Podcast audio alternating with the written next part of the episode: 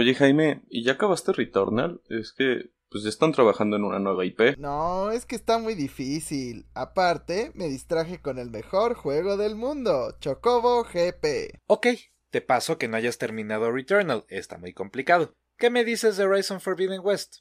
¿Ya lo terminaste? Mira, ese tiene una historia graciosa. Estaba pasando el 1 y llegaron más juegos. Y luego lo seguí jugando cuando venía el 2 y llegó el Den Ring y aparte dejé de jugar el 2 porque no había jugado el 1, pero tampoco lo jugué el 1 porque estaba jugando el Den Ring y enos aquí. ¿Y el Ghost of Tsushima? Digo, ya llevas rato con ese. Ghost of Tsushima, ah, sí, se me había olvidado. Este, pues es muy divertido, tiene muchas side quests y justamente como tiene muchas side quests, pues me quedé haciéndolas y al menos pasé más o menos algo de la historia, pero me falta la segunda parte de la historia. Mira, es un juego largo. Tienen que entenderme, no todos los juegos que llegan a mis manos van a llegar a su fin. Es parte del destino, como la vida, las relaciones, no todo tiene un fin. Vean la historia de Arad con el pez. Nunca supimos qué sucedió. Ahora podemos grabar el podcast. ¿Y este sí lo vas a terminar? ¿Eh? ¿Eh? Dime. ¿Este sí lo vas a terminar, miserable? Pues si siguen con sus preguntitas, ni eso vamos a terminar.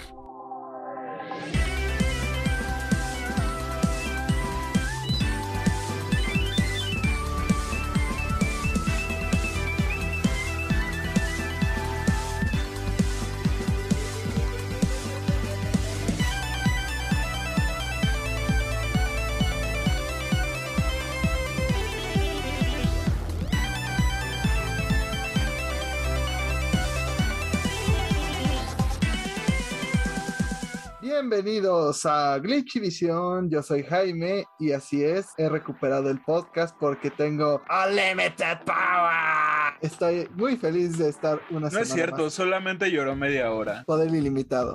Estoy muy feliz de estar una semana más con ustedes, dándoles todas las noticias del mundo de los videojuegos y alguna otra cosa chistosa que hayamos encontrado durante la semana. Pero hablando de cosas chistosas, cuéntenos qué jugaron esta semana. Hola a todos, como cada semana, yo soy Diego, el chistoso, aparentemente. Aquí en mi hogar la Destinimanía continúa. Me tardé un poco, pero conseguí la campaña de, de Witch Queen, la jugué y me encantó. Está padrísima. No puedo esperar para volverla a jugar, tal vez ahora en modo legendario, o sea, en mayor dificultad, con otro de mis personajes. Lo sigo jugando un montón, lo sigo amando, pero en los ratos en los que no y que tenía ganas de jugar otra cosa, también jugué Devil May Cry 5. Volví a pechar el viejo confiable a mi PlayStation. Ese juego me hace sonreír. No hay otra manera de describirlo. Cada vez que me sale un combo chido, cada vez que le pego al S usando a Virgil y empieza a sonar I am the storm that is approaching, no puedo evitar sentirme genial. Entonces, sí, ese juego me hace feliz, me hace sonreír. Amo mucho Devil May Cry. Te quiero mucho, Dante. Para que vean una medición de mi poder, yo convencí a Diego de que se comprara esa expansión. Ah, sí, Jaime fue el que me convenció de conseguirme la expansión de The Witch Queen. Es Arad, malévolo. otra de mis víctimas. Solamente quiero decir que Jaime tiene una facilidad para hacer que las personas comentamos los mismos errores que él, pero todavía no logra que yo me endeude con Coppel como él. Esa es otra historia. Esta semana me dediqué a jugar Animal Crossing más que nada. En esta ocasión, por fin empecé a jugar el DLC después de que salió hace como cuatro meses. La verdad es que pues siempre tenía como muchas cositas que quería hacerle a mi isla y ahorita dije, ok, voy a probarlo, voy a ver qué tanta cosa. La verdad es que está muy entretenido. O sea, básicamente es decorar casas para villagers y hay de todo. Aparte vas desbloqueando cosas cuando vas decorando las casas. Te dan la opción de hacerlas más grandes, te dan la opción de más muebles, te dan incluso la opción de personalizar la estación del año. También puedes hacer algunas cosas como escuelas, hospitales. Hay de todo. Yo le puse mi escuela la Elite Way School porque de ahí va a salir RBD. Yo estoy seguro de que sí. También jugué Cuphead esta semana. Por fin pude vencer al jefe que no podía. En un momento en el que estaba sin nada que hacer, dije, ok, voy a dedicar una hora a Cuphead y puede derrotar al jefe. Y antes de empezar a grabar este podcast, dediqué todo un día a jugar Dead Stranding, mientras fantaseo con la idea de que esto es Silent Hills, mientras me digo esto es Silent Hills, por eso el combate está tan culero. Dijeron, vamos a agarrar todo de Silent Hill, vamos a hacer un combate culero. Es que tienes que gastar los 10 dólares para que tenga arma.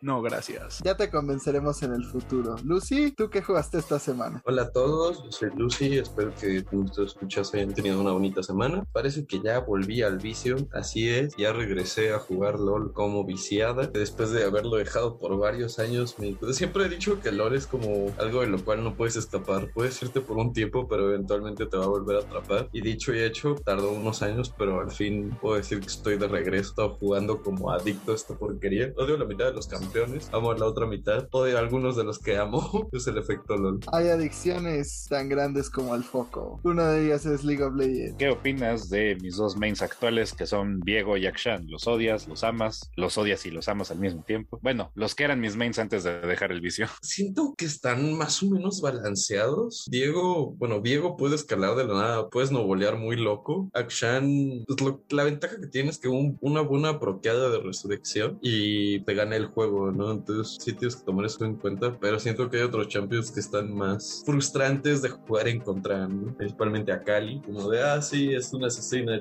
de daño, la quieres gankear. Yo además estaba jugando más que nada y jungla. O sea, si estás en mid no te pueden gankear y si estás, si eres jungla y lo intentas gankear, solo tiras su nubecita y se va. Yo esta semana pues estuve muy activo, igual que la presidencia con Europa, pero ese es otro tema. Yo estuve jugando muchos juegos esta semana, sorprendentemente. Bajé el demo de Strangers of Paradise y sorprendentemente me gustó. No sé qué onda, pero no está mal. Es más, hasta sí le encontré. Bueno, lo puse en modo acción, que me imagino que es como el difícil. Y pues sí morí una vez. Entonces dije, wow. y pues sí, sí tiene su chiste. Digo, la historia, si no le pones mucha atención, pues la disfrutas. y los personajes, eso sí, las fuera de las cinemáticas principales, los personajes, los NPCs, digamos, en las cinemáticas secundarias, parece que están viendo al vacío, pero pues es clásico de juego de no mucho presupuesto, me imagino. Pero no está mal, se juega divertido, hay miles de clases, miles de enemigos. Claro que el personaje no deja de ser el clásico ejemplo de vamos a hacer un personaje que le guste a los americanos por parte de los japoneses. Un güero enojado sin mucho propósito. También estoy jugando otras cosas. Jugué el mejor juego de este año. Y no, no es Elden Ring, es Chocobo GP. Y pues, estuve haciendo algunas carrerillas por ahí. Afortunadamente no gasté en él. Primero, porque Nintendo dijo que iba a valer 40 dólares. Me meto a la tienda y vale 999 pesos. ¿Qué pedo, Nintendo? Número 2, el juego está muy basado, pero demasiado basado en que te tengas que estar ganando las cosas en el modo gratis. Entonces, si pagas el juego completo, como que no tiene mucho chiste. Todos son cristalitos, todos son cositas que tienes que ir ganando en los otros modos para pues entretenerte, porque si no, pues te, acaba el contenido extremadamente rápido. Pues es lo que otros usuarios han dicho, porque yo solo he jugado la versión gratis, pero pues me lo estoy pasando bien. No es Mario Kart, pero está chido. También estuve jugando un poquito de un juego que casi nadie habla, de Elden Ring. Y pues la obsesión continúa, a pesar de que sigo muriendo, pero Ya les dije, la mitad de Grinder abandonó la aplicación por jugar Elden Ring.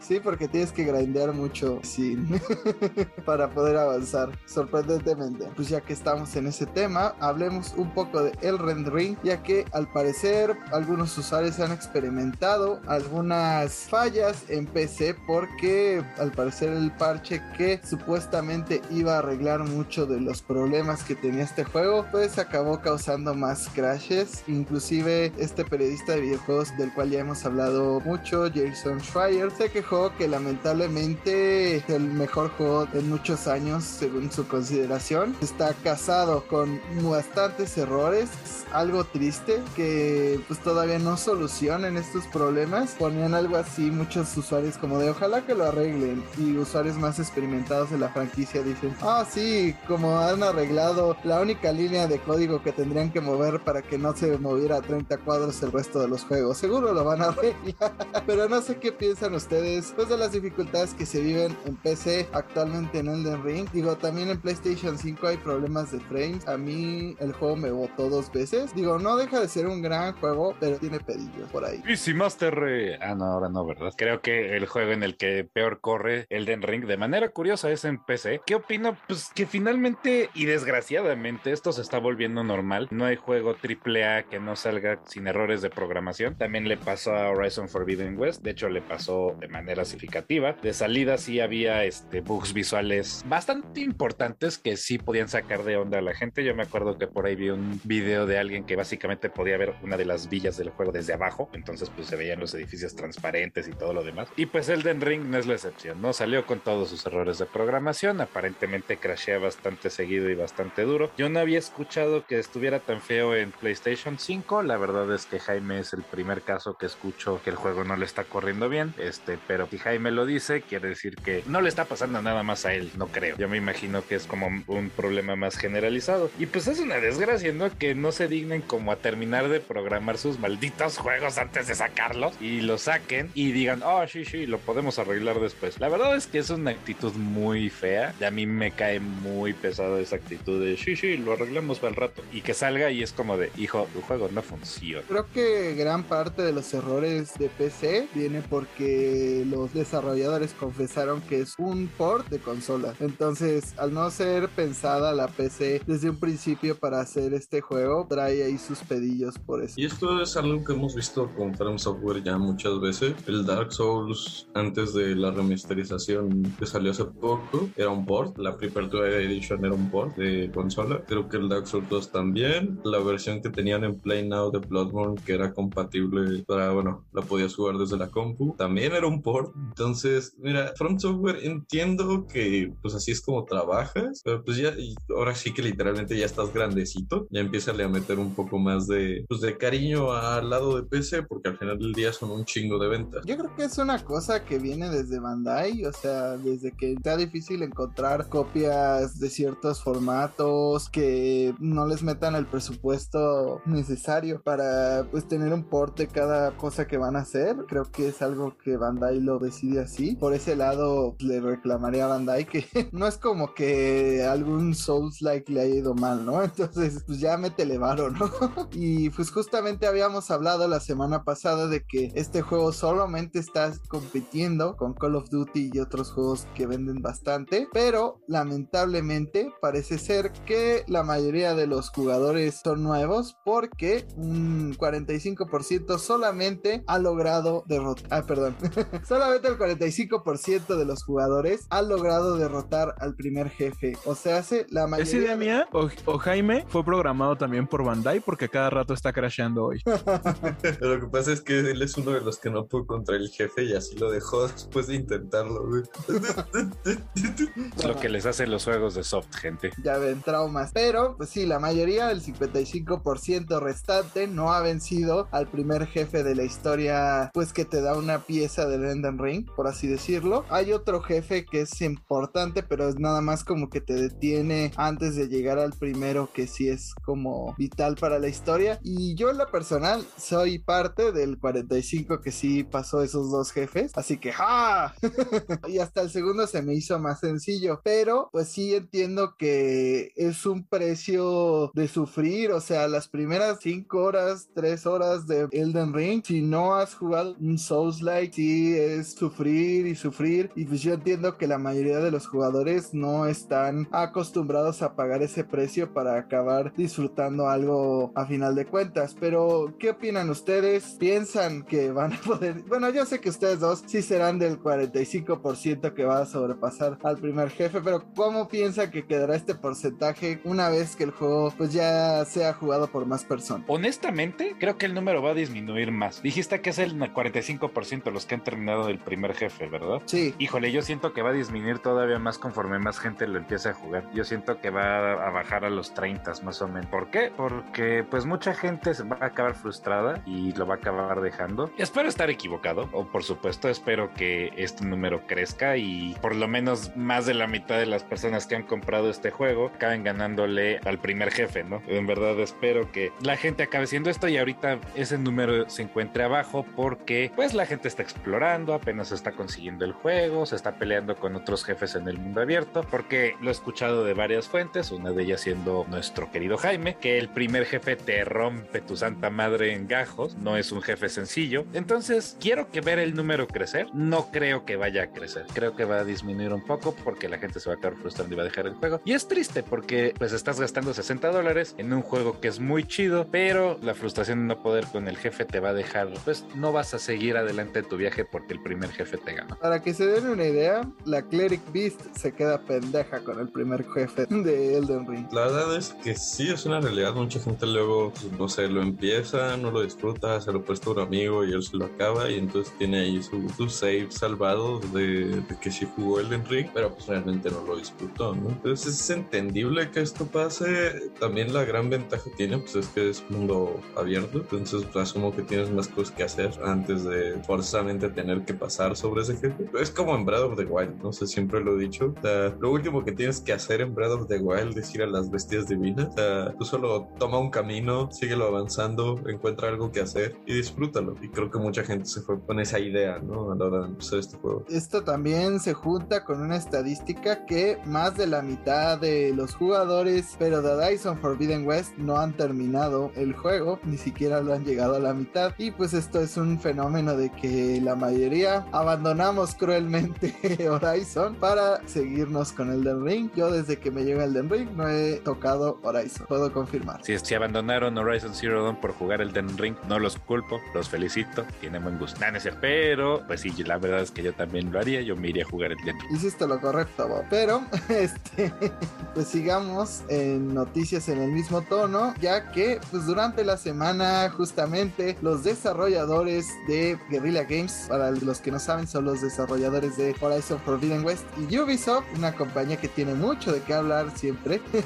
criticaron a Elden Ring por la falta de indicadores que tiene este juego. Dicen que deberían haber más como notificaciones de qué es lo que debes de hacer. Mm, Yo en parte entiendo un poquito esta queja porque hay cosas que sí pues tienes que buscar inevitablemente en internet porque nadie te dice, pero mm, no lo sé, como que son quejas muy del diseño de cómo desarrollan los juegos los occidentales y cómo lo desarrollan los orientales. Son yo creo dos visiones de cómo hacer un juego, las dos son válidas, creo que hay fans de Ubisoft que les gusta que su mapa esté lleno de chingaderitas y que te digan exactamente qué tienes que hacer. Y pues hay fans como yo o como los de Breath of the Wild que nos gusta que nos dejen hacer lo que se nos dé la chingada gana. Y ya si queremos hacer las main quest pues ya es opción del jugador. Pero qué opinan ustedes pues de estas críticas las leyeron Sí las leí y pues la verdad es que desde mi perspectiva se estaban quejando hasta de manera un poquito celosa, ¿no? Porque no metieron cosas que generalmente ellos meten a sus juegos y que aún así el juego estaba pegando durísimo, ¿no? Y pues como tú lo dijiste, ¿no? Es como de, pues si tú quieres tener 10.000 chingaderitas en tu mapa oscureciendo tu visión del mapa, valga la redundancia, pues allá tú, ¿no? Pero la verdad es que yo en particular estoy un poco cansado de ese tipo de mapas en los cuales te dicen exactamente a dónde tienes que ir. Y pues también por lo mismo aprecié tanto Breath of the Wild, porque Breath of the Wild básicamente te da el juego y te dice, te dejo, regreso dentro de seis meses y puedes hacer lo que se te antoje y es tu curiosidad la que te lleva alrededor del juego y es tus ganas de, de ver y que de repente es como de, oye, ahí eh, algo está brillando, se me hace que ahí hay algo interesante y ahí vas y una vez que llegas ahí te ro- rompes la madre con los enemigos que estén o lo que sea, este, estás ahí, oh mira, sí, había un tesoro, lo que fuera, oye, pero ya viste ese muro, ahí hay una cueva y ahí vas a la cueva porque es que es divertido, es curioso, ¿no? La verdad es que de Breath of the Wild aprecié mucho, es que no me agarraban la manita para que fuera yo a hacer todo. Por lo mismo llegué súper overpowered a la pelea con Ganon, que pues es la última pelea, no es ningún tipo de spoiler, todos los juegos de Zelda te rompes la madre con Ganon tarde o temprano. Cuando llegué había explorado ya todo el mapa, tenía casi todos los corazones, tenía como tres círculos de estamina. Total, no, o sea, llegué súper overpowered porque lo que me llevó a jugar el juego fue mi instinto de curiosidad y de ver el mapa, de ver el juego. Y no, no que había un checkpoint diciendo, oye, tienes que ir aquí, ¿eh? Y, y eso lo aprecié mucho. Y Elden Ring sigue ese estilo de diseño. Y yo aprecio mucho esa libertad que te da el juego de considerar que eres una persona pensante y curiosa y que compraste el juego porque tenías ganas de explorarlo, no porque es como de, no, pues échate tu línea para acá, luego para acá, luego para acá y felicidades, has terminado el juego. También lo que no toma en cuenta pues este desarrollador de Ubisoft pues es el hecho de que sí, Horizon es un juego que necesita cinemáticas, que necesita un HUD que te guíe aquí para allá, porque pues gran parte del juego es la historia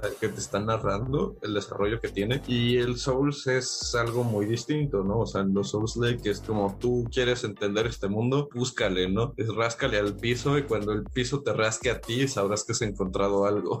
es un juego a mundo abierto en el sentido de que, o sea, donde tú vayas vas a encontrar algo que hacer, ya que esté a tu altura o no hacerlo, o a tu nivel de lo que hayas grandeado, pues también afecta. Pero al final no siento que necesites un HUD que te esté guiando constantemente, porque es eso, ¿no? O sea, es el sentimiento que le das hasta cierto punto a la atmósfera que sientes jugando el juego. Cuando tú juegas un Soul, pues te sientes algo desprotegido, no sabes exactamente a dónde vas. El ejemplo que más se me ocurre que no es de From Software sería Hollow Knight. Ahí te dan un mapa de papel que no te dice dónde carajos estás y puedes tener una badge que te indique en qué parte del mapa estás, pero llega un punto en donde tú mismo aprendes a navegarte en este mundo, ¿no? Lo mismo te da el hecho de que Elden Ring no tenga un HUD demasiado saturado, pues estás teniendo que utilizar las herramientas que tienes a la mano, ¿no? Lo que tú tienes de experiencia en los videojuegos, lo que tú has confirmado que te funciona y va a llegar un punto donde vas a decir, ah, pues mira, si me voy por aquí, chance y encuentro algo, ¿no? Como dice Diego, esa, esa idea de que pues vas a ir descubriendo el mundo y no te tienen que andar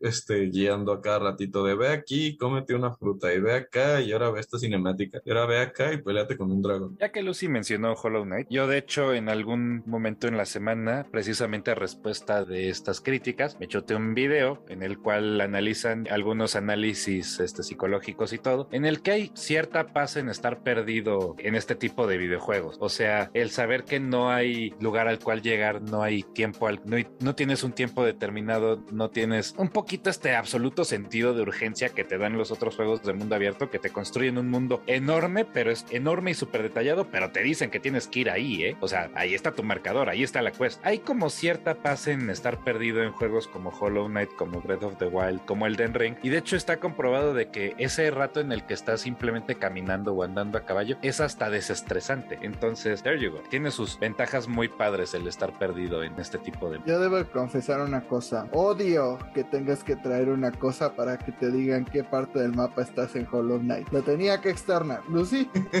Memoria de corto plazo de Jaime cambia de habitación. ¿Dónde estoy? Soy como López Tarso en un grupo de gente. ¿Quién soy? ¿Quiénes son ustedes? ¿En dónde está mi familia? Ahora, ¿tú qué opinas, pues, de que no haya como ciertas opciones de dificultad de los juegos, que no haya ciertos marcadores? Pues, no sé, o sea, creo que lo de las opciones de dificultad tiene mucho que ver con el diseño. Es que es todo un tema, porque, pues sí, por una parte, el desarrollador tiene la idea de cómo quiere que sea el juego y la dificultad entra dentro de. Sin embargo, creo que también hay cosas como la accesibilidad. Hay gente que, por ejemplo, no le gusta que su mapa esté lleno de cosas, porque sí, hay juegos en los que llega a ser excesivo, ¿no? O sea, tu pantalla está tan llena de indicadores, de puntos, de marcas, que nubla la visión y ya ni siquiera sabes qué tienes que hacer. Sin embargo, siento que sí hay juegos donde la falta de estos puedes esperar a las personas. Creo que depende del tipo de jugador. O sea, por ejemplo, yo no me acercaría a un juego como Elden Ring porque pues no tengo mucho tiempo para jugar. Entonces, ¿para qué me frustraría en la única hora al día que tengo para jugar cuando puedo estar haciendo una casita como en Animal Crossing? Digo, también es importante resaltar que los desarrolladores escogen que una mecánica sea de dicho tal o cual forma. Tiene mucho que ver con el concepto que tiene el juego, ¿no? O sea, voltean a ver juegos de terror, nunca corres tan rápido como se supone que deberías correr o como te gustaría que corrieras, porque el punto de esos juegos es también hasta cierto punto hacerte pelearte con los controles. Lo mismo es en Elden Ring, ¿no? Pues sí es importante, o sea, ya saben que yo, le, por ejemplo, le aplaudo a Celeste por su gran incorporación de un sistema pues amigable a cualquier tipo de jugador, pero también entiendo que no puede estar ahí en todos los juegos, ¿no? O sea, hay cosas como el Color Paint Mode que, que sí ya creo que deberían estar de cajón, pero pues por ejemplo un HUD en un mundo donde se supone que tienes que perderse ya no es por falta de accesibilidad, es porque es parte del diseño. Sí, Arad, ¿por qué una persona que trabaja debería estresarse todavía más después de las horas laborales? Porque me odio. Pero pues ya les iré contando cómo me fue yendo. Ah, otra cosa que jugué durante la semana y que me estresó fue F-Zero y es que Nintendo nos dio una gran sorpresa durante la semana y fue el anuncio de que este juego llegaría F-Zero X llegaría a la Nintendo Switch Online siendo parte del paquete de expansión de Nintendo 64 y pues llegó el 11 de marzo yo lo puse nunca había jugado un F0 a fondo, más que en las arcades, donde también me eliminaban al poco rato. Y pues llegué máximo como en décimo lugar, jugando en dificultad normal, porque, verga, no, no, no sé qué estoy haciendo mal, pero algo estoy haciendo mal. ¿Ustedes han jugado otro F0 alrededor de su vida? ¿Les gusta esta franquicia? Yo amo F0, yo, yo considero que es una de las mejores franquicias de juegos de carrera en el mundo. Sí, ya había jugado, jugué el X de chavito y jugué el F0GX, también de chavito, pero no tan chavito. Y de hecho, mi juego de carreras favorito ever de toda mi vida es F0GX, el de GameCube. Considero que ese juego es perfecto en todo sentido. Las pistas son maravillosas, las naves son variadas y entretenidas, los personajes simpáticos. Es el mejor juego de carreras del mundo mundial, yo diría. Lo cual me entristece que tengamos tanto tiempo sin ver otro F0. O sea, tres generaciones de consolas sin ver otro F0 a mí me choca, pero pues por lo pronto me tendré que conformar con el de la consola virtual. Y sí, lo voy a jugar, lo voy a jugar mucho y voy a estar muy feliz. Yo siempre he visto F0 como Mario Kart en anfetaminas, güey, así, todos pinches acelerados. Este, las pocas veces que lo llegué a jugar de chiquita, pues yo solo recuerdo que hacía mi explotar y creo que eso hace que te descalifique, no recuerdo exactamente, pero definitivamente le quiero dar una oportunidad, quiero manquear aquí con mis compañeros y ver si iba haciendo explotar mi navecita instantáneamente o no, y pues chance y con esto, dependiendo de qué tanta gente pues se ponga a jugarlo en el expansion pack, pues podríamos estar considerando quizás otro juego de F0 o un poco más de referencias a F0 dentro de Mario Kart, que aparentemente es lo más cercano que vamos a tener. Coincido, yo creo que es lo más cercano que vamos a tener a F0. Por cierto, la pista de F0 es de mis favoritas en Mario Kart, pero F0 no es de mis juegos favoritos. bueno, la verdad soy muy malo. Todavía le tengo que agarrar. No, no, o sea, no puedo juzgar el juego todavía porque, pues, por más que lo intenté, llegué al décimo lugar en esta semana y ya fue lo, lo máximo que logré porque me rehuso a ponerlo en, en dificultad de novato, pero ya le iré agarrando la onda. La verdad es un juego que sí, no sabía uno que tenía que drogarse para entenderle la velocidad del juego, pero al parecer sí hay que hacerlo. y tampoco ayuda que los controles de 64 no estén tan bien mapeados en el Nintendo Switch. Ya lo habíamos visto con eh, Star Fox, también me pasó como a Diego que es tan difícil es la manera en cómo los acomodaron, porque el control de 64, cabe mencionarlo, no es como ningún control, no es como nada de este mundo, yo creo que es para los extraterrestres con tres brazos, pero pues ya le iré agarrando la onda a jugar F0 y espero que los demás también para que Nintendo pues considere regresar esta bonita franquicia porque pues sí va- vale la pena a final de cuentas. Eh, algo que también ha valido la pena y la espera es que al fin nos dieron fecha de lanzamiento de, bueno, una fecha exacta, una ventana de lanzamiento, solamente confirmaron por parte de EA que sí tendremos un remake de Dead Space. Este juego al parecer va a lanzarse a principios de 2023 y fue todo lo que nos dijeron los desarrolladores. No tuvimos ningún video, no tuvimos absolutamente nada más, solamente fue un sí, viene, lo cual a mí me pone muy nervioso porque no hemos visto casi nada de gameplay, pero supuestamente ya va a salir en el 2023. ¿Ustedes qué esperanzas le dan a este remake? Yo espero que esté bien chido, la verdad. Dead Space es una de esas franquicias que nunca se les dio suficiente chance. El primero sie- siempre creo que es un clásico del terror, pero de ahí EA o Activision o quien sea que lo producía, creo que sí EA, vio en Dead Space una franquicia multimillonaria cuando nunca era eso, era un proyecto medianón de un grupo desarrollador que le- se les dio dinero y fue como, ah, pues vamos a hacer nuestro juego de terror. Y EA dijo, ah, pues ahora quiero que venda millones. Entonces poco a poco lo fueron haciendo un juego de acción, lo cual está muy alejado de pues la identidad que tenía originalmente. Entonces sí, a Dead Space nunca le dieron chance de brillar por lo que era, por el juego de terror que era. Y pues la verdad es que espero que este remake le dé ese spotlight, ese tiempo de brillar. Y más ahora que pues este Resident Evil es el que domina esa área particular de la industria y que realmente no tiene como una competencia triple A. Me daría gusto que Dead Space se alce al, al reto, salga muy chido y sea la segunda franquicia de terror premium en el mundo. Ahora que Silent Hill está más muerto que las esperanzas de Arad. Diego, Resident Evil es la, es la saga que domina el terror porque es la única que hay ahorita. No, no A es eso como que tenga refiero. mucha competencia. Siento que es un poco apresurado, aunque quién sabe, quizá ya lleven un poco de tiempo trabajando en ello. Nunca pude probar Dead Space, realmente quiero hacerlo, entonces espero que el remake salga bien. Estamos viviendo un momento en la industria donde la gente quiere otra vez a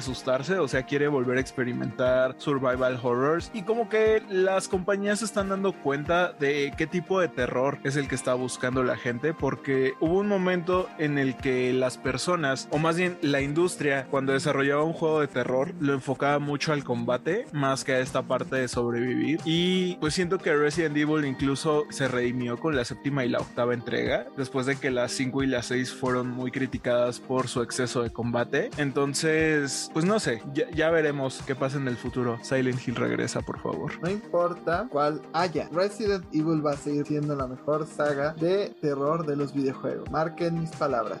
Y ahora Jaime va a decir qué difícil es ser fan de Resident Evil. no iba a hacerlo, pero pues aprovechando, qué difícil. Todavía no tenemos ese DLC de, de Village. ¿Cuántos otros? pero hablando de sufrimiento por la espera, pues fíjense que ya no tendremos que sufrir tanto porque próximamente podremos estar en el parque de Super Mario. Así es, el Nintendo World va a abrir sus puertas en Florida y esto se anunció en el marco del Mario Day, el cual pues mucha gente decía, "Ay, ¿por qué no anunciaron un juego de Mario?" Cuando nunca ha sido como una fecha donde anuncien juegos, casi siempre son promociones pues de juegos que incluyen a Mario. Tampoco tuvimos como el reveal de la película, que era lo que todo el mundo esperaba, pero al fin nos dijeron que pronto podemos visitar este parque en las Floridas. ¿Qué opinan ustedes? Mm, ¿Por qué no anunciaron un juego de Mario? Porque anunciaron todo un parque de diversiones para Mario. O sea, les aseguro que se han gastado más en este Super Mario World que Super Nintendo World que en cualquier juego de Mario hasta la fecha. Desde este momento yo ya estoy planeando la glitch excursión al Nintendo World. Ya planeé en qué hotel cochambroso nos vamos a quedar porque claramente todo nuestro presupuesto se va a ir en comprar los boletos para entrar. Incluso ya planeé nuestro itinerario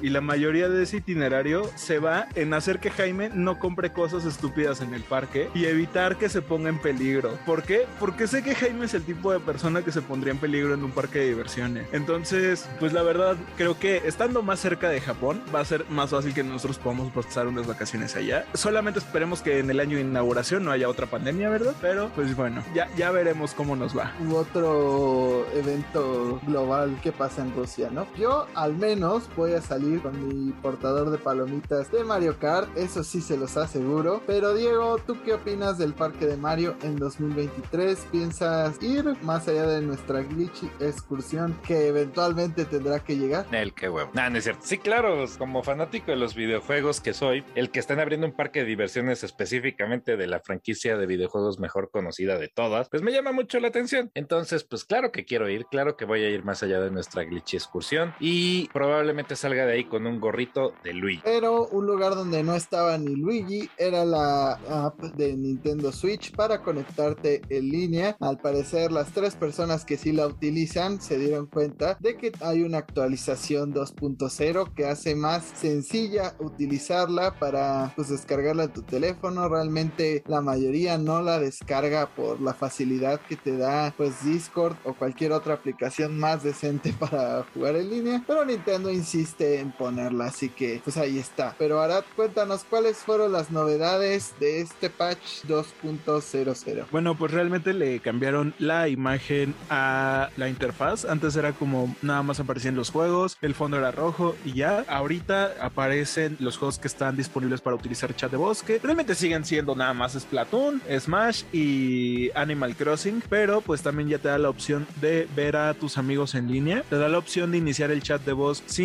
la necesidad de abrir uno de estos juegos, que pues es una ventaja por lo menos. Ya no estás atado a estar jugando Animal Crossing, Smash o Splatoon. También te da la opción de cambiar tu estado en línea. Si estás conectado, te deja desaparecerte. Así cuando la gente te pregunta, oye, Arad, ¿a qué hora vas a llegar a grabar el podcast? Estoy muy ocupado en una reunión cuando realmente estás diseñando hogares en Animal Crossing. Todos vimos que estabas jugando Animal Crossing, no engañaste a nadie.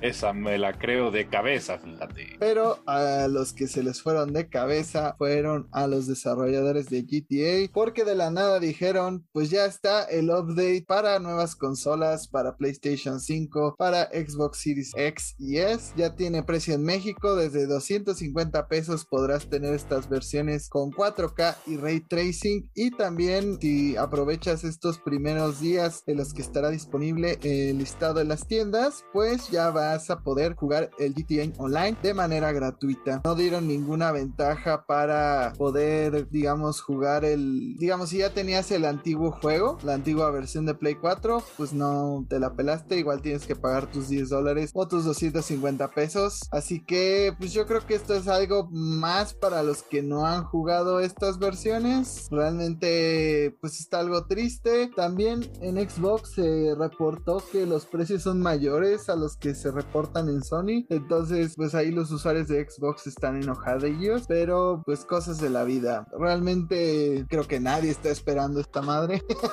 Más allá de los que son muy fans de GTA o ya estaban en el GTA Online y ven esto como una oportunidad de renovar la comunidad que ya de por sí estaba bastante caída, pues es una gran chance a solo 250 pesos los primeros días. No les voy a preguntar si la van a comprar porque sé que no, pero ahí estuvo el update.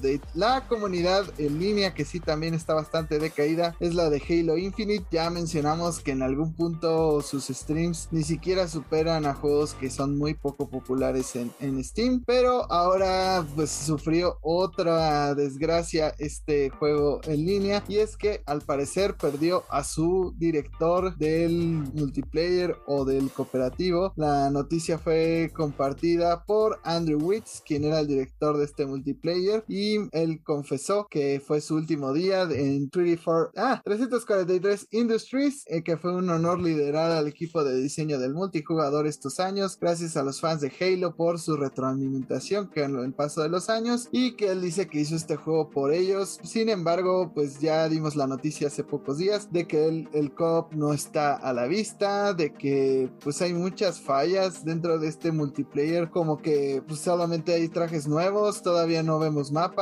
todavía no vemos nuevos modos, realmente no tenemos nada dentro de este juego de Xbox y pues es triste, pero nos da la señal de que esto no va para mejorar. Pero ¿qué opinan ustedes? ¿Piensan que hay redención para Halo? Si hay redención para Halo, tiene que llegar pronto. Digo, esta pérdida es un golpe fuerte, fuerte para, para 343, porque como dijiste, ¿no? Eh, la gente está dejando de jugar Halo Infinite, o sea, pegó durísimo cuando empezó, pero ahorita va decayendo y pues eso de que no haya campaña eh, multijugador, una campaña cooperativa y que el multijugador esté estancado sin nuevas cosas, pues es un golpe importante, ¿no? Hoy en día considerando cómo se manejan los juegos multiplayer y más ahora en el sistema en el que se metieron de juego gratuito, pues tienes que estar lanzando contenido de manera regular y no están haciendo eso. Y ahora que perdieron al director, ese es un golpe mortal porque los fans no van a estar más pacientes. Los, lo impacientes no se le va a quitar a los fans. Ellos requieren ese contenido y el contenido no llega. Entonces, vamos a ver qué les pasa a los pobres. Yo también es así que no envidio al que vayan a meter en su lugar porque le van a poner una chamba en los hombros, así tamaño camioneta, ¿no? Pues como, mira, tenemos este juego free to play live service que tenemos planeado para generarnos ingresos y pues no nos ha estado generando. Entonces tú te vas y ahora tú, nueva persona, no sé cómo le vas a hacer, pero me tienes que generar ingresos, ¿no? Entonces sí se ve complicado, lo creo posible, pero definitivamente no envidio a la persona que van a poner en ese trabajo. Y el que también debe estar bastante preocupado por su chamba debe ser eh, la persona de publicidad de Advance Wars, ya que al parecer hay bastantes cosas negativas que siempre impiden su lanzamiento. Bueno, la noticia en sí es que el juego se retrasa indefinidamente por pues, los conflictos mundiales que tenemos en este momento entre Ucrania y Rusia. Y cabe mencionar que originalmente este juego iba a ser lanzado, primero salió en América sin ningún problema y cuando iba a ser lanzado en Europa y Japón pues se cayeron las torres gemelas. Esto impidió que el juego pues pudiera ser lanzado en esas regiones y de hecho por eso no tiene como una fanbase tan sólida en el país de Oriente y fuera de América. De hecho no estaba programada una versión física de este juego para Japón y pues ahora menos, ¿no? O sea, creo que siempre le llueve sobre mojado al pobre Advance Wars. Digo, de todas maneras creo que le iba a llover sobre mojado anyway porque iba a salir en una fecha donde todavía se está hablando del Den Ring. Digo, ya lo mencionaremos más adelante, pero juegos como Forspoken pues se han ido a octubre o a otros meses para evitar estar muy pegados al Den Ring porque el efecto está cañón. Prácticamente nada está brillando más allá del Den Ring. Y pues Advance Wars una vez más sufre los efectos de pues, los conflictos globales. Yo no creo que tenga mucho que ver porque pues, son juguetitos, son soldaditos de juguete, pero pues Nintendo no quiere meterse en problemas. ¿Qué opinan ustedes? Pues a mí también me llamó la atención la noticia, de hecho la compartí y Jaime se desmayó. ¿Han visto ese episodio de Los Simpsons donde todos se desmayan leyendo el, el periódico? Jaime se desmayó. ¡No!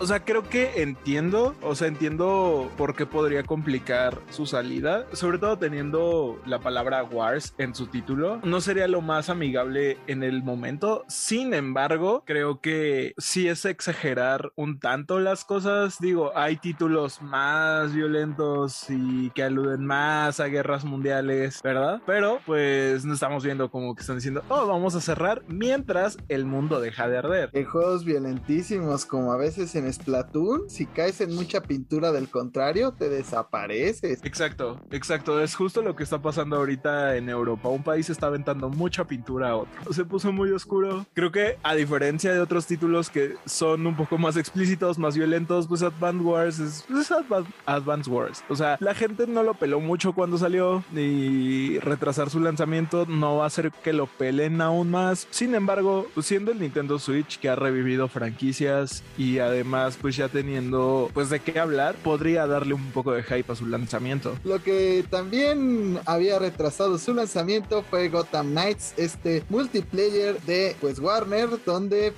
jugar con todos los personajes famosos de la franquicia de Batman, salvo Batman porque spoilers, no tan spoilers porque sale en el primer tráiler, Batman está muerto y todos sus sucesores tienen que salvar el día. Así es, este juego también fue pospuesto, pero ya al fin se dio una fecha de lanzamiento para 2022 y la cual es el 25 de octubre. Será un juego de Halloween y yo ya no puedo esperar para jugarlo porque pues tiene a la corte de los búhos, maestro. Y esta es de las historias que más me gusta del universo de Batman. Entonces seguramente ahí estaré. Si ustedes se me quieren unir, pues ya saben.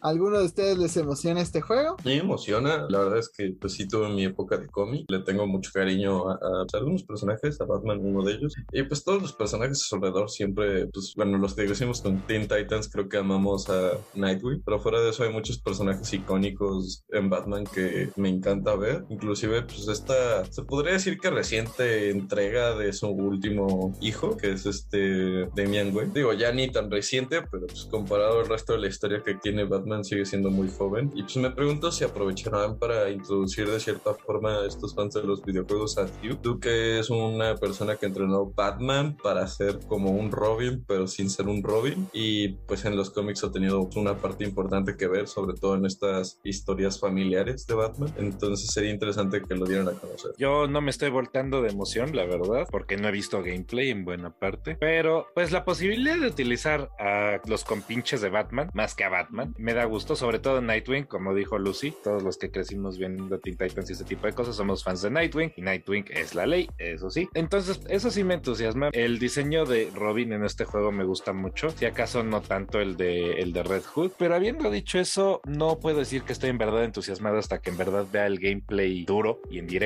Porque, pues así como está, es un tráiler de una buena idea. Hay trailers de la Comic Con donde tienen el gameplay de todos los personajes. Entonces ahí échales una checada, Diego. Pues no lo he visto. Pero están buenos. Yo, en lo personal, sé que no voy a poder usar a Nightwing porque seguramente voy a acabar jugando este juego solo con mi hermana y a ella le encanta Nightwing, entonces seguramente usaré a Red Hood o al Robin en turno, pero pues todo el mundo va a usar a Nightwing, entonces seguramente nunca me tocará usarlo, pero yo ya quiero que salga este juego. Lo único que siento que fue medio fail es que no tengan un juego de Batman tipo de Rocksteady listo para cuando salió la película de, de Batman, que pues está robando la atención de muchas personas ahorita en el cine, ¿no? Creo que fue como lo único que sí le criticaría este lanzamiento, pero pues ya ni modo. lo que continúa con las malas noticias que hemos estado dando en este bloque son los tres pues miembros de Activision Blizzard, amigos de Bobby Kotick, los cuales curiosamente hicieron ciertas inversiones en un momento bastante conveniente para la compañía, bueno, no para la compañía, bueno sí para la compañía porque ser adquiridos por una compañía que te inyecta dinero siempre es bueno, pero pues bastante conveniente para sus bolsillos. Pero Diego, tú ya eres nuestro experto en Activision, tú siempre das con singular alegría sus noticias, así que cuéntanos ahora qué hizo Bobby Kotick. Bienvenidos a su gustada sección Es hora de hundir Activision Blizzard, hecha por mí, básicamente, o más bien conducida por mí. Bueno, pues sí, tres hombres de negocios, de nombres Barry Diller, David Geffen y Alexander von Pustenberg, disculpen si estoy matando esos nombres, que probablemente lo estoy haciendo, eh, compraron una gran cantidad de, de acciones de Activision Blizzard justo antes de que se comprara la compañía por Microsoft. Compraron alrededor de 4.12 millones de acciones, lo cual se traduce alrededor de 108 millones de dólares. Y pues hasta ahí parecería que fue una apuesta afortunada, ¿no? Pero como ya dijo Jaime, da la pura casualidad que estos tres miserables son amigos de Bobby Cottage. Entonces, pues por supuesto existe la posibilidad de que Bobby Cottage les haya dicho, oye, oye, si quieres hacerte rico, pues compra acciones de Activision ahorita porque va a salir la noticia de que nos va a adquirir Microsoft y pues es una landa. Y pues como dije, uno de los tres, este Barry Diller, le dijo al Wall Street Journal que simplemente fue una apuesta y que los tres hombres de negocios no actuaron con ningún tipo de información. Sin embargo, eh, recordemos que esto cayó justo en el periodo de tiempo en el que pues Activision estaba en, el, en su peor momento, ¿no? Activision Blizzard, nadie lo quería, todos los odiaban, se estaban comiendo los gusanitos. Sí, no, o sea, fue el punto más bajo de Activision entonces y no tenía ningún tipo de, señales de, desaparecer este mal momento. Entonces se me hace raro que, ah, sí, vamos a comprar acciones de Activision Blizzard justo ahorita, ¿no? Entonces, por lo mismo, estos tres hombres están siendo investigados precisamente porque, pues, se cree que podría haber juego injusto ahí, ¿no? Pero ustedes qué opinan? Si, si opinan algo de que, pues, parece ser que Bobby Cottage le está diciendo a sus patarrazos, oye, compra, la, compra acciones, güey, es una lana, güey. ¿Cuántos crímenes puede caer Bobby Cottage antes de que deje de ser gracioso? En serio, es todo lo que voy a decir. Lucy. Digo, aquí viéndolo un poquito más allá, pues también de cierta forma al, ser sus amigos, pues, también implica que Bobby Kotick sigue teniendo hasta cierto punto control dentro de Activision, porque pues, los, los, los mayor inversionistas son los que tienen como más peso en, en estas discusiones de inversores y así el rumbo que va a tomar la compañía y pues siendo tres amigos de Bobby Kotick habiendo metido una santa la nota, pues es bastante sospechoso, ¿no? Definitivamente suena Paul play, así que no me sorprendería que vayan saliendo más trapitos sucios. Pues a estar al pendiente de qué pasa, aquí les estaremos contando. Evidentemente hoy Coti Chong tiene poder en la compañía porque es el CEO todavía de Activision Blizzard, al menos hasta que se acabe de cumplir la fusión, entonces obviamente tenía información privilegiada y esa es la definición de eh, usar información privilegiada de mala manera, amiguitos. Pero esperen, hay más, porque Activision Blizzard le cae otra mala noticia, damas y caballeros, y es que Activision Blizzard está siendo demandada por la muerte de uno de los empleados. Así es, esta queja que fue llenada por los padres de Kerry Disculparán si pronuncio mal el nombre una vez más, era una manager de finanzas de 32 años en Activision Blizzard cuando repentinamente se encontró muerta durante un retiro de la compañía en el 2017, diciendo que este tipo de abuso y de acoso sexual fue un factor significativo a su muerte. Monihan ya había hecho, bueno, ya había sido referenciada, aunque no por nombre, en la demanda que hicieron las, las empleadas de Activision Blizzard, que empezó el julio pasado. Y pues entonces no solamente ya había sido mencionada por sus compañeras, sino que ahora también sus papás dijeron, ahí les voy, porque mi hija se mató porque la estaban acosando sexualmente en la compañía, ¿no? Y está de la Activision Blizzard del año pasado dijo que la demanda por parte de las empleadas estaba distorsionada y era falsa. Y pues no, cada vez salen más casos en los cuales pues resulta que la cantidad de acoso y de cosas podridas que sucedían allá adentro cada vez son más espantosas. Entonces, eh, una víctima más a la lista de Activision Blizzard. ¿Cuántos más Bobby Cottage? Maldita sea. Pero bueno, ¿ustedes qué opinan? Pues no creo que debamos decirlo así como una más, porque pues es una persona, a final de cuentas, pues es muy significativo que orillen a una persona a llegar a estos extremos con la cantidad de abuso que había. A eso da a entender pues que evidentemente no era falso todo lo que se estaba atribuyendo a Activision. Y pues Xbox dijo que iba a eliminar esta cultura, pero pues sigue el mismo director, sigue todo igual. Por ahora, al menos hasta que se concrete la venta, pues la podredumbre seguirá y ojalá pues las autoridades resuelvan ya este problema porque cada vez se llega a puntos más profundos, ¿no? Antes hablábamos de huelgas, ahora estamos hablando de una persona que perdió la vida y pues realmente no vemos el fin de las malas noticias dentro de Activision Blizzard. Yo espero pues que si bien no desuelvan los equipos, que encuentren una manera de hacer un inicio fresco, quitando las cabezas podridas dentro de la compañía, con una política de cero tolerancia, que aunque haya un pequeño rumor de que tú fuiste pues esta persona que incomodó a los demás, pues no te den chance, ni modo. A veces así hay que actuar, a veces hay que actuar con contundencia y pues en estos casos no está como para ver de quién sí fue y quién no. O sea, realmente hay que creerle a las víctimas, empoderarlas a final de cuentas y, y darles chance de que cambien su condición laboral porque pues está terrible y como Lucy ya ha dicho en otros podcasts, pues surge un sindicato de desarrolladores que evite este tipo de cosas pidiendo condiciones más dignas. Pues sí, de por sí esto ya es un trabajo bastante estresante. Eh, ya conocemos las prácticas como son el crunch, en el cual pues, realmente es otro tipo de abuso que surge en este tipo de trabajadores. Es una tragedia lo de esta persona. ¿Cuántas personas más no habrán tenido que guardarse pues las cosas que han sufrido dentro de la compañía por temores? Por eso que esto es importante pues, dar a conocer estas noticias, ¿no? Y demostrarle a la gente que es mejor expresarse ante este tipo de problemas, buscar ayuda, porque pues, la realidad es que da miedo, ¿no? En especial cuando es una persona que tiene poder sobre ti, como es un jefe, como es un directivo, cuando tú eres empleado de alguien, pues es una doble preocupación en cuanto a, a qué te puede pasar si hablas al respecto, ¿no? Pero pues es importante recordar que nunca estamos solos en este tipo de luchas, siempre hay quien nos dé la mano y estos abusos no se deben tolerar en lo absoluto. Y esto solo es la, la punta del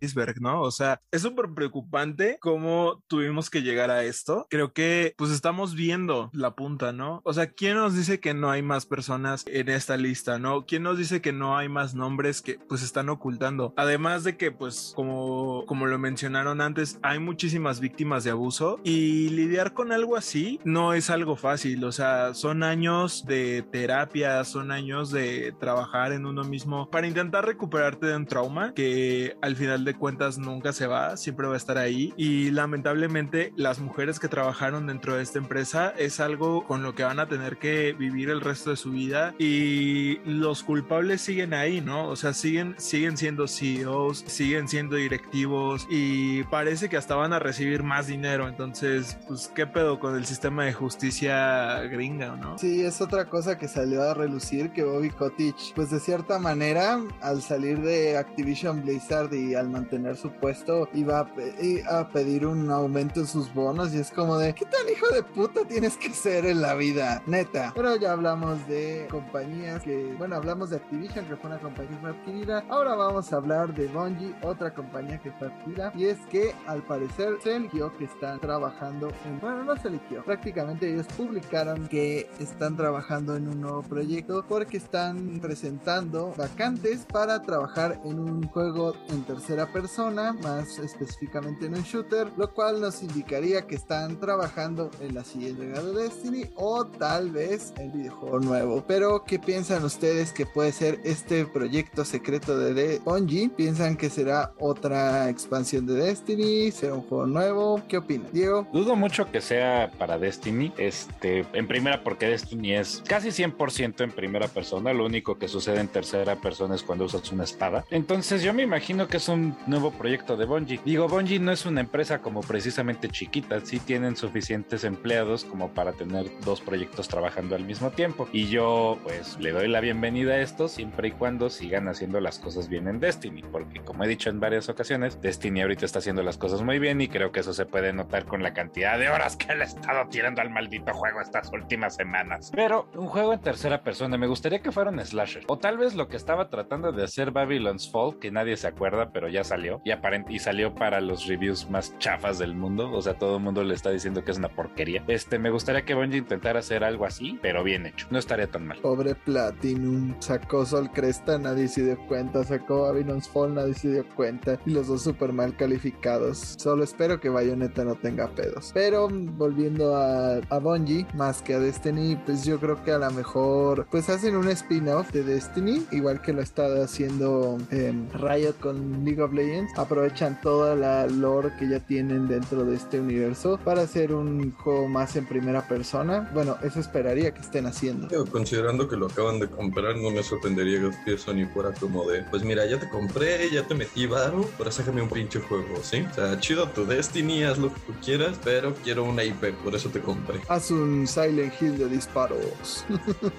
pero ya que estamos tocando el casi nunca discutido en este podcast juego de Silent Hill, para ¿cuál fue el rumor que luego fue desmentido por parte de Sony y Konami? Esta semana empezamos con una noticia de que Sony había adquirido una IP de Konami de forma privada. No especificaron cuál, pero decían que era una IP renombrada. Entonces la gente empezó a decir Silent Hill, Metal Gear e incluso algunos se aventuraron a decir Castlevania. Lo hizo una cuenta que habla de videojuegos. Sin embargo, más tarde, esta misma cuenta salió a anunciar que todo se trataba de una broma, porque esta cuenta básicamente publica notas al estilo el de forma, pero del mundo de los videojuegos. Es como The Onion, pero de los videojuegos. Y justo su punto era probar que los periodistas que se dedican al negocio de los videojuegos no investigan, porque fueron empresas grandes que se dedican como a las noticias de videojuegos los que retomaron la noticia. Entonces, por eso fue que llamó la atención. Lamentablemente, no hay noticias de que Sony esté haciendo lo que todos pedimos. Bueno, realmente que Konami quiera que Sony compre alguna de sus franquicias que está muerta en lugar de andar haciendo patinetas. Yo durante la semana hablé con Arad al respecto y estábamos como teorizando qué empresa podría ser y ¿Qué franquicia? Ajá, qué franquicia podría ser y yo mencioné Metal Gear porque pues es la más cinemática de las tres, la que más como que Konami no sabe qué hacer con ella porque hicieron Survive fue una basura, la mercancía pues no han hecho tanta como con Silent Hill, con Silent Hill pueden seguir sacando camisetas y sin necesidad de hacer nada con la franquicia y seguir ganando dinero. Y pues con Metal Gear no, entonces yo tenía esa teoría. Y aparte mucha gente se fue con la finta porque ya había sonado que iban a relanzar los juegos de Metal Gear en un remake por parte de Blue Point Studios y pues sí, en eso quedó. Aparte Kojima empezó a hacer publicaciones, un chingo de publicaciones de Snake Eater, que es el tercer juego de la franquicia Metal Gear. Entonces todo el mundo se empezó a emocionar, pero pues si no se han dado cuenta con todos los leaks entre comillas de posibles Silent Hills que supuestamente dice Kojima en sus publicaciones de Instagram, pues estos nunca llegan a, a fructiferar. Entonces, evidentemente, tampoco iba a pasar lo mismo con Metal Gear 3. Creo que simplemente a Kojima de vez en cuando se encuentra el arte de sus videojuegos y dice: Ah, mira, están bien chidas estas imágenes de Metal Gear, voy a subirlas y ya. O sea, no es tan críptico como la gente cree. Usualmente sube pósters de películas y no tiene nada que ver. No es como que los actores vayan a participar en, en sus juegos ni nada. Entonces, pues habría que hacer un llamado más a la gente que investigue mejor antes de pues, ilusionar a las personas. Sobre todo con mames tan grandes como lo son Silent Hill. Porque, pues, o sea, hasta se emocionan con imágenes de Instagram. No le- más con un sitio medio grande diciendo que es posible que salga un juego, ¿no? Mira, yo, yo ya había apartado un PlayStation 5 en Amazon, ahora no sé qué haré. Este, supongo que me sobra un riñón. Y Mira, ya puedes jugar Death Stranding con el DLC. no, y es que justo como, como dijo Jaime, yo estoy de acuerdo con él en el sentido de que pues estaban como ya los rumores de que Blue Point estaba trabajando en un remake de Metal Gear. Sin embargo, con lo que pasó con el sitio web de Silent Hill, dije, ah, pues tendría sentido que fuera Silent Hill porque porque Konami renovaría el sitio de una franquicia que ya vendió. Entonces, pues no, simplemente quedamos, todo el mundo quedó y todo porque la gente no investiga sus fuentes. Incluyendo ahora. Exacto. Pero ya que estamos hablando de leaks y de IPs posibles de de Sony. Diego, cuéntanos qué fue lo que se liberó al respecto de dos franquicias que hace mucho tiempo que no vemos, hablando de Infamous y de el gran Sly Cooper que no vemos desde el PS Vita. Sí, claro que sí. ¿Se acuerdan de Infamous y de Sly Cooper? Sly Cooper siendo este mapache, antropomorfizado, ladrón, y Infamous siendo esta serie de, pues, superhéroes, uno eléctrico y otro de poderes de humo. Juegos bastante divertidos, ¿no?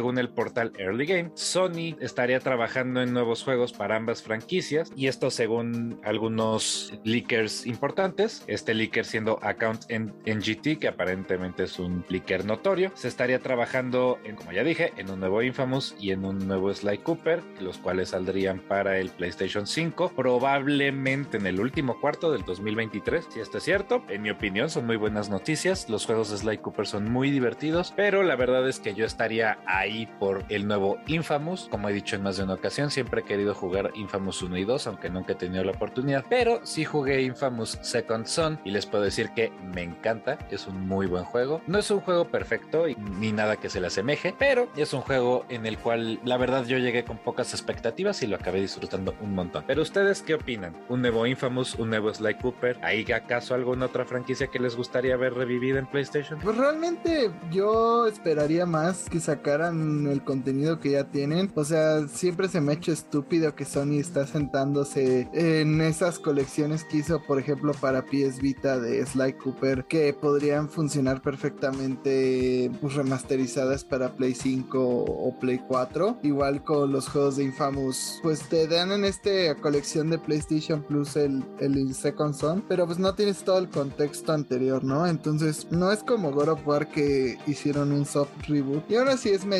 recomendable que te adentres un poquito en la historia de God of War antes de jugar el, el de PlayStation 4. Entonces, pues sí, hay cosas que no entiendo de Sony. Igual no entiendo por qué no han sacado, si ya son dueños de Insomniac, Sunset Overdrive para PlayStation 4. Cuando pues es, es prácticamente ya tienes el port hecho porque está para Xbox. La diferencia entre estas consolas es casi nula. Entonces, pues siempre es dinero que tienes ahí amontonado. Realmente, más allá de una nueva iteración de estas franquicias, primero me gustaría que introdujeran a los nuevos jugadores en, en estos mundos y luego ya si, si quieren sacar más, pues que lo hagan. Yo no puedo esperar por Sly Cooper. Es una de esas franquicias que tengo muy pagos recuerdos en mi infancia de haberlo jugado pues, en casa de mis primos y así. Poco rato que tuve con él me entretuvo bastante y pues, siempre he querido como meterme más a fondo en estos juegos, ¿no? Entonces la oportunidad de que salga uno nuevo, pues de ser amigo de Jaime me da la oportunidad de jugarlo, ¿no? Y en cuanto a Infamous, pues siempre, esta es una saga que siempre he visto como muy, con un muy buena fanbase, una comunidad bastante pues leal. Creo que el juego tiene gran potencial y me gustaría ver más de este mundo, ¿no? O sea, inclusive los DLCs que hubo para Second Son, pues le agregaban bastante contenido y le dan un giro al juego así como para que no te aburriera, como cuando en Red Dead Redemption metieron zombies espontáneamente y fue la mejor decisión en la vida. Entonces sí me gustaría ver más de este juego, no sé por qué mi cerebro siempre lo ha relacionado con Bioshock, el Infamous. Entonces es como de, bueno, tenemos rumores de un nuevo Bioshock, tenemos rumores de un nuevo Infamous, estoy regresando a mi secundaria, chicos, soy feliz. Pero Lucy ya habló del aburrimiento y eso es algo que nos llegó viendo el Stereo Play. Así es, Sony sacó otro de estos eh, controversiales directos que le gusta hacer, donde realmente habla de juegos que ya sabíamos o que son muy poco renombrados y pues realmente se volvió a cumplir la bonita tradición que ya trae PlayStation de presentarnos cosas que pues no sé para qué nos presenta, pero pues ahí están. El primer anuncio realmente fue algo que rompió el hype de muchas personas porque los confundieron terriblemente, empezaron a salir cosas relacionadas con el futuro y con los dinosaurios, luego salió el logo de Capcom, entonces todo el mundo dijo dinosaurios, Capcom, esto tiene que ser Dino Crisis, luego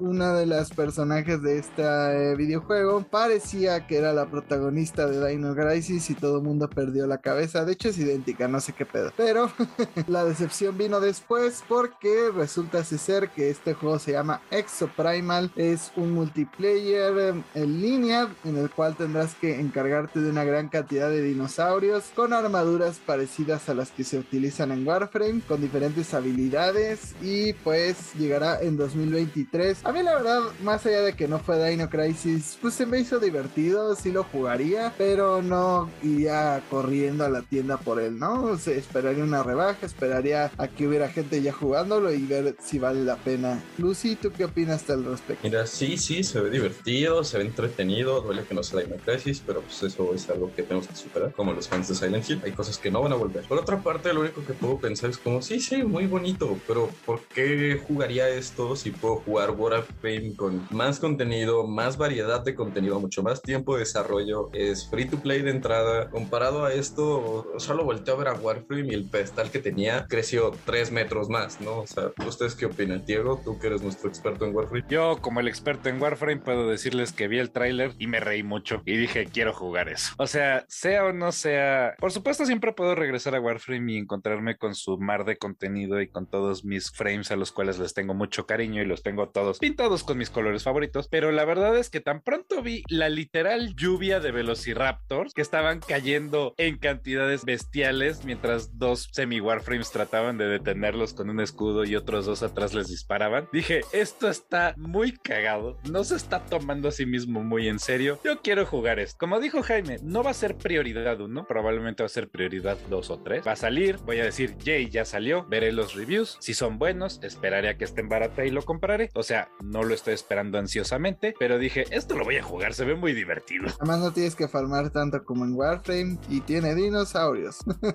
eh, juego Warframe y juego Destiny. El farm para mí no es problema. Pero hay, hay dinosaurios y los dinosaurios llueven. Sí, o sea, parece meme ese juego. Y me encantó que mucha gente estaba como de esto no es un juego de Capcom. Esperen, si es un juego de Capcom.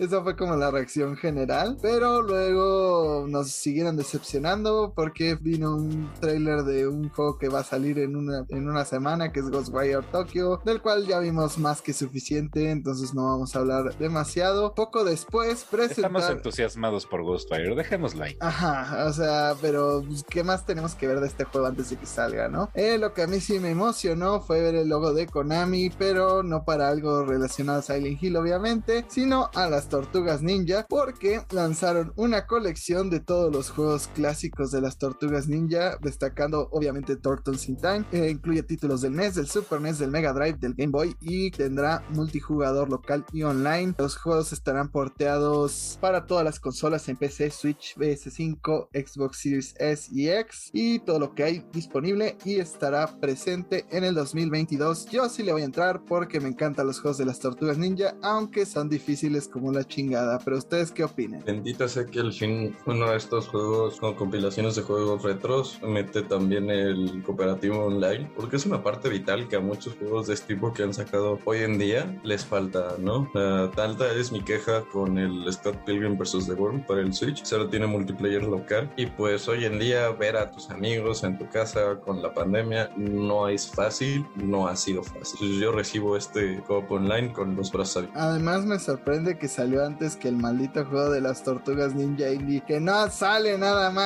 pero puedo cantar Teenage Mutant Ninja Turtles, Teenage Ninja Turtles, Teenage Mutant Ninja Turtles y Rosanna Shell, Turtle Power y ya. Otra cosa que pues sí más o menos subió un poquito el hype fue el anuncio de un juego de peleas de JoJo's Bizarre Adventure. Yo la verdad no sigo mucho este anime, así que dejaré que Lucy y Diego nos den los detalles. Yo lo único que tengo presente es que es un remaster de un videojuego de peleas que incluía el PlayStation 3 y pues contará con más de 500 peleadores con juego en línea. Eh, esperemos que tenga rollback y pues estará presente para PC, Switch, este, PlayStation 5, Xbox Series One y S. Pero, ¿qué opinan ustedes? Mira, por lo más que me gustaría ver un juego de JoJo con 500 personajes, solo son 50. pero... 500? sí, o sea, digo, estoy seguro que JoJo tiene más de 500 personajes entre todas sus temporadas, pero... Mi cerebro. 50. Es el, este se trata acerca del relanzamiento lanzamiento de Jojo Bizarre Adventure All Star Battle, que había salido para PlayStation 3 exclusivamente. Este remake va a estar llegando a todo: PC, Switch, PlayStation 5, Xbox Series, PlayStation 4 y Xbox One. Y además de ser un remake, va a agregar 10 personajes, incluyendo a Jolene y algunos personajes de Ventuareo. Además de que puede que tengamos DLCs para los de Steel Ball Run. Así que no sé qué opinen ustedes. Yo ya me puse de acuerdo con algunos amigos para comprárnoslo en Switch y que se armen los yoyo putazos. Por ahora, ahora. La verdad es que a sabiendas de esto y habiendo visto videos del gameplay del juego original, en el cual es un fighter más tradicional, no tanto un arena fighter, yo estoy bastante apuntado. Definitivamente quiero agarrar a Giorno Giovanna y irme gritando por la vida. Sí, probablemente acabe consiguiendo este juego tarde que temprano, por ser fan de Yoyo y ver las Yoyo poses en cualquier tipo de media es. Yo, pues es un juego de peleas. A lo mejor se le entró, aunque no tengo una puta idea de quiénes son los personajes. Pero bueno, continuemos con las noticias de este Stereo Play. Eh, vimos otro trailer de Forspoken y yo lo único que puedo decir es que es lo mejor que se ha visto Forspoken en bastante tiempo. Es, eso no es decir mucho porque se ha visto medio mal en los últimos trailers, pero está bastante bien armado lo que hicieron para este Stereo Play. Se nos confirmó que sale hasta el 11 de octubre porque no se quisieron meter a los putazos con Elden Ring. Nadie quiere, pero pues no sé, realmente fue de las cosas que yo siento que sobraron otra vez, pero fue agradable verlo un ratito y ver que se ve un poquito mejor. Me emocionó más probar este título eventualmente. En lo que fue, yo creo, el anuncio de este Stereo Play, se reveló que habrá una expansión para Returnal, este juego exclusivo de PlayStation 5 en el cual yo me he muerto bastante. No, no es Elden Ring, no, no es este otros juegos. En todos muero, pero en Returnal más que en ninguno. Espera, antes de continuar, ¿ya terminaste Returnal? No. es que ahora tienes que entender que Returnal es difícil. Pero ahora será. Espera, ¿ya acabaste alguno de los otros juegos que no es Returnal? Ya acabé Spider-Man Miles Morales. ¿Ya acabaste otro juego que no es Spider-Man? Eh, Resident Evil Village. ¿Ya acabaste el demo de Kirby? Ya, ya acabé el demo de Kirby. ¿Y ya acabaste de pagar el Play? No. Eso está más difícil que acabar el de Ring y Returnal en difícil. Pero bueno, este, pues como estaba diciendo, Returnal se va a poner más sencillo porque va a contar con un modo co para que tu compa te ayude y casi casi te diga, te lo paso chavo, y pues ya te ayude a traerte de mochila y a lograr a terminar el juego. También se va a añadir un modo sobrevivencia donde habrá nuevas áreas y un nuevo lore porque de por sí ya está bastante buena la historia de Returnal, le van a añadir todavía más. Y lo mejor del caso es que todo esto va a llegar gratis, entonces pues qué mejor, ¿no? Realmente el modo creo que ya está disponible o lo iban a sacar el ah, bueno, sale el 22 de marzo, todavía tenemos que esperar un poquito más, pero pues realmente falta como una semana para que salga y pues yo todavía no lo termino, espero que alguien me ayude y me lleve de su mochila para poderlo ¿Alguien más de aquí le interesa? Súbete a leva, Jaime. si no. Tan pronto consigo un PlayStation 5, yo te acarrearé, Jaime. Súbete a leva, Diego, si no yo tendré que hacerlo de nuevo. Súbete al Diego, Jaime. Digo, ¿qué? No, Eh, no, sí- espérate. eso sí no. O sea, cuando dije que me llevara, Súbete, Diego Jaime, o si no, no vas a acabar el juego. prefiero Si no. no, ahora tendré que hacerlo de nuevo. Le están dando un significado nuevo al carrito y no estoy seguro si lo aprecio. Mira, cuando dije que me llevaran de mochila no me refería a eso. Y además de todo, prefiero no acabar el juego a subirme a Diego. Pero... Ay, ya ves, ya, ya me están matando. No, nota fuera de podcast. No tienes la condición para acabar de subirte a Diego. Mira, ve cuántas manzanas sube. Este mide, nada más tengo que levantar tantito la pantorrilla. ya estoy arriba de 10. Pero otro juego que ya han presentado muchas veces en varios State of Plays es Trek to Yomi, este juego de Devolver Digital que se ve bastante interesante, que es de samuráis, que es en blanco y negro y que presenta artistas que en Japón sí son conocidos. Aquí no sé por qué presentaron sus nombres, pero ahí estaban. Pofia Miyumi. Obviamente, también estaba la señorita Cometa y este Tachidito, pero llegará en primavera de 2022 a PC, PlayStation 5, Xbox Series X y obviamente las consolas de Sony no va a llegar a Nintendo Switch, por eso sí se ve bien. pero hablando igual de juegos de medio presupuesto de banda. Solo para mencionar, Devolver Digital nunca me ha quedado mal con un juego, así que yo sí le voy a estar dando una oportunidad y pues ahí les contaré a futuro Yo también, o sea, la verdad sí me llama la atención, pero ya con tanto juego de samurai creo que hicieron lo correcto en esperarse a que la gente como que se quitara lo saturado de lo que estaba el mercado. Pero hablando de juegos, hace ratito hablamos de juegos de medio presupuesto de Bandai y pues este es otro en el cual podrás controlar a un Gundam y jugar un shooter en tercera persona. Pareciera que es una especie de hero shooter, otro Overwatch, pero con skin de Y pues ya, realmente no se ve muy atractivo, pero ahí estuvo. Nos recordaron que Strangers for Paradise es una cosa y que había un demo. Yo jugué el demo, les digo, el juego no está malo, deberían darle una oportunidad y la verdad hasta utiliza bastante el Dual Sense, que es una cosa que muchos juegos promocionan, pero realmente hay pocos en los que se siente realmente la diferencia entre los controles. Y pues ya para el final dijeron que iban a presentar videojuegos de Square Enix, mencionando dos. Yo dije, claro, va a ser Final Fantasy XVI y la segunda parte de Final Fantasy VII Remake, ¿verdad? Pero no. Fue, fueron dos IPs eh, relativamente nuevas o poco conocidas. La primera siendo The Diofield Chronicle, un RPG táctico en el cual pues tendrás que hacer un uso de tus habilidades, eh, pues ahora sí que estratégicas para liderar a tus unidades. Parece que será más al estilo de XCOM que al estilo de Final Fantasy Tactics. Ahí fue cuando me decepcionó un poco, pero se ve interesante, se ve muy bonito. La verdad, estos juegos de estrategia de Square Enix no me han decepcionado a la fecha. Ahí está Triangle Strategy esperando a que yo tenga dinero y esperando a que deje otro juego a medias y esperando a que deje Elden Ring a medias, pero este no, no es cierto. Elden Ring no lo puedo dejar a medias porque si no nunca voy a poder a volver a acostumbrarme a jugar. Pero Elden Ring te va a dejar a medias, sí. me va a partir a la mitad. Pero se vio interesante. En la Rusia soviética, el juego te parte a ti. Por esa rusa ya no salió, ya no salió Advance Wars. Pero sigamos, en estas serán como guerras medievales al estilo Fire Emblem. De hecho, todos pensamos que era el Fire Emblem de Square Enix y saldrá en el 2022. A mí la verdad sí me llamó la atención, se ve bonito, pero no sé qué piensan ustedes, más allá de que no es Final Fantasy. Para mí este fue el anuncio del, del State of Play. Este fue el juego que más me llamó la atención cuando lo vi. Dije, es Final Fantasy Tactics, pero no, básicamente. Entonces yo creo que si hay un juego de los que anunciaron este State of Play, aparte de Forspoken, que pues, ustedes saben que es un juego que me llamó la atención desde su anuncio, es este, de Diofield Chronicles. Definitivamente es un juego que quiero probar cuando salga. Ahora solamente espero tener el dinero para poderlo comprar cuando salga, porque definitivamente lo quiero jugar. Y finalmente pensé que Square Enix iba a cerrar fuerte y quién sabe, este ¡Caos!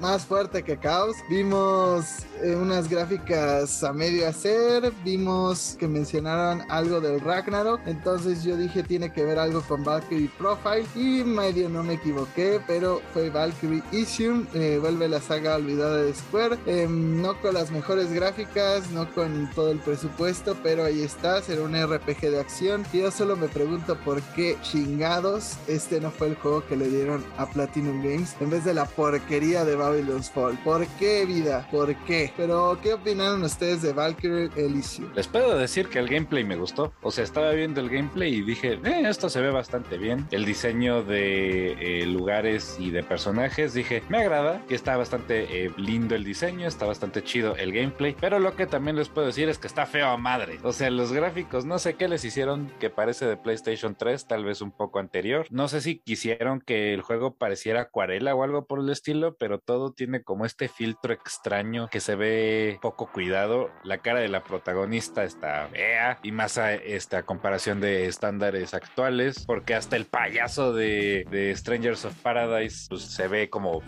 ¿no? E, esta se ve como y, y, y no. Eh, sí, no, este, el, el juego está a madre, pero el gameplay por lo menos se ve interesante. Entonces espero que en estos meses, días, no sé cuánto tiempo tarda en salir la cosa esta, arreglen eso, porque definitivamente necesita un poco de ayuda en el aspecto gráfico. Pero el gameplay no se ve mal, este, a lo mejor y lo acabo intentando porque los juegos siempre tratan del gameplay primero. Eso es lo primero en lo que uno se debe fijar. Y si vale la pena, probablemente lo intentaré. Mi problema que yo le veo más de los gráficos, ya sabemos que es algo que va y viene, mejora y empeora, a veces la hacen bien, a veces hacen mal, es que viendo el trailer yo siento el mundo algo vacío, ¿no? Y no te digo, pues retaca los enemigos y te parezca un Warriors, ¿no? Pero sí se ve como environments bastante vacíos, muy poco vivos, y pues sí me gustaría que optimizaran un poco ahí, ¿no? Quizás pues que se vea un poco menos plano todo también ayudaría, las paredes se ven, de, o sea, con texturas demasiado básicas, y pues digo, yo siempre he defendido que pues, las gráficas son la última cosa que debería preocuparte, pero también afecta bastante la atmósfera del juego que estás vendiendo. Yo dije, ¿por qué chingados estos juegos parecen de celular? Y luego vi que iban a salir en Nintendo Switch y todo tuvo sentido. Cada vez más me urge que saquen un Nintendo Switch Pro porque la verdad estos juegos son espantosos, son la cosa más fea que he visto en un, en un Stereo Play. O sea, si les quieren dar las razones a la gente para invertir en un PlayStation 5, esto es para no comprar uno. Es como de, no mames, para que se vea así, mejor me sigo con mi Play 4 porque pues, los juegos se ven muy a medias, no hay ninguno que digas, no mames, necesito comprarme una nueva consola porque mi anterior consola no lo corre ni de pedo. Se ven mmm, pues gráficamente muy X, realmente. Creo que por ese lado sí quedaron a deber y pues habrá que ver si en el en el showcase que no es el Stereo Play, pues presentan cosas que sí le llamen al público, sobre todo que sí salga God of War este año, porque de otra manera pues se ve un año otra vez que cierra muy mal para Sony. Pero hablando de God of War, pues resulta ser que esta franquicia tendrá su propia serie de televisión, pero ahora cuéntanos al respecto, dónde saldrá, dónde esperas verla, quién esperas que sea este Kratos, crees que la Roca sea este, ya ves que se había mencionado que iba a ser un papel de videojuegos, ¿crees que la Roca sea Kratos? No. Por favor, Dios, no. Esta semana se anunció que Blim va a ser la adaptación de God of War con Emanuel Ande. Oh, espera, no. Estaba leyendo otra noticia. Además, como con el Emanuel Ande, Tara, no manches. Por un segundo me la creí, casi me da un infarto. Mencióname. Me agrada saber que no fui el único. Casi muerde, muerde la cebolla. Men menciónenme otro pelón famoso de México. Aquí los espero. Pero bueno, ya. Ahorita Juan este... Pazurita se rapó. Así es, esta semana se anunció que God of War va a tener su adaptación a formato de serie y va a llegar a través de Amazon Prime, que pues ya estamos viendo que todas las empresas de streaming se están apuntando a tener sus adaptaciones de videojuegos. HBO pues ya tiene a The Last of Us, Netflix tiene las series de Castlevania, de Cuphead, próximamente la de Pokémon. Entonces, pues no es sorpresa que se estén haciendo como populares, todos quieren un, un pedazo del pastel y pues la verdad es que yo sí me mato si, si ponen a la roca como, como Kratos teniendo a Manuel Andeta. No. o a Héctor Suárez sí me... Gomis. o a Héctor Suárez Gomis, exacto. ¿Quién más? O, pero ya fuera de broma, creo que a mí me gustaría ver mucho a Jason Statham. Al pelado Díaz. Chica, debería, debería ser Jason Statham. Pero, pues la verdad es que. Pero pues, tiene que medir no me... más de medio metro. Eh, eh. Pero bueno, este todavía no hay como un anuncio 100% oficial de fechas o de que haya empezado la producción. Sin embargo, pues espera que llegue por ahí del 2023. Aunque también me pregunto desde qué parte van a arrancar con la historia. O sea, si van a adaptar desde los juegos de God of War de PlayStation 2, que son los primeros, o si van a empezar desde este soft reboot que tuvimos para PlayStation 4. Que pues, o sea, no hace como gran mención de, de los juegos anteriores, pero pues ahí están. Pues recordamos que PlayStation quiere hacer como que no existieron los otros juegos, pues por lo gore que eran, lo medio naquitos que eran en cuanto a la historia, o sea, la profundidad del personaje de Kratos era la de una tabla, o sea, era, ah, quiero matar a Zeus porque pues, él mató a mi familia, pero ahora quiero matar a este güey porque me ve lo feo. Y literal se agarraba a putazos con lo que se encontrara, no tenía mucha pues tridimensionalidad los personajes, entonces como que Sony quiere hacer que esa parte de la historia de God of War la gente se olvide de que existió, entonces yo creo que lo más probable es que vamos a ver la historia de Atreus y Kratos una vez más para ir a lo que, y el boy. A lo que será pues la secuela de God of War que yo espero salga este año por favor Sony. Llame ya.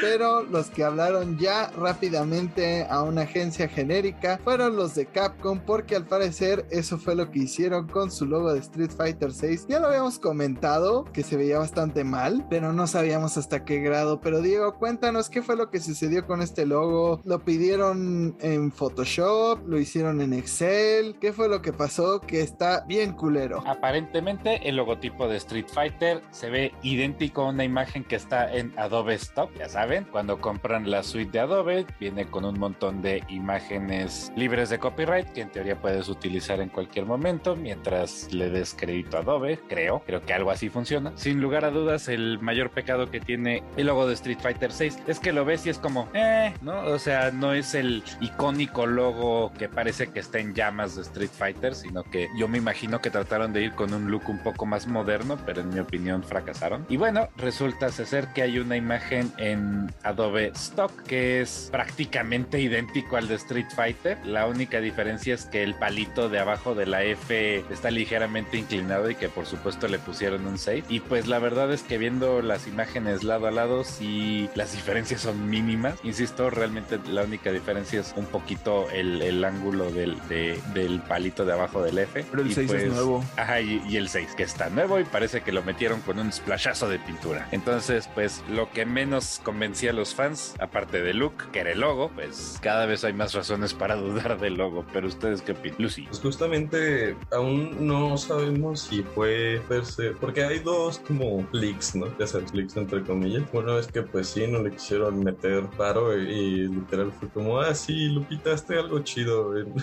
en, ahí en Paint con esta cosa, ¿no? Y la otra es que dicen que el, güey que contrataron para diseñar el logo fue el que pues decidió hacer este esta leve alteración al, al arte libre, ¿no? Que te dan con Adobe. Pero sí, o sea, comparado a los otros videos, a los otros logos de Street Fighter, pues la verdad es que sí se notaba que le faltaba alma, le faltaba espíritu. Cuando tú ves un logo de Street Fighter, ves hype, ¿no? Y aunque el gameplay pues, se ha vuelto mucho más neutral de lo que, más que hype, pero pues, es otra historia. Third Impact era lo mejor. Pero, pues la verdad es que espero que lo rediseñen. Aún están a tiempo. Y pues, vuelvan a darle espíritu a este logo, ¿no? En vez de ser así, una copia barata de un este, arte libre. Y por eso hay que pagarle al de diseño gráfico, no simplemente decirle, ay, pues a mí me sale mejor y más barato, chavo. Entonces, pues sí, esperemos que mejore el logo, que le pongan más cariño a este Street Fighter, porque el 5, ay, porque el 5 pues fue bastante accidentado. por- El 5 existió, dejémoslo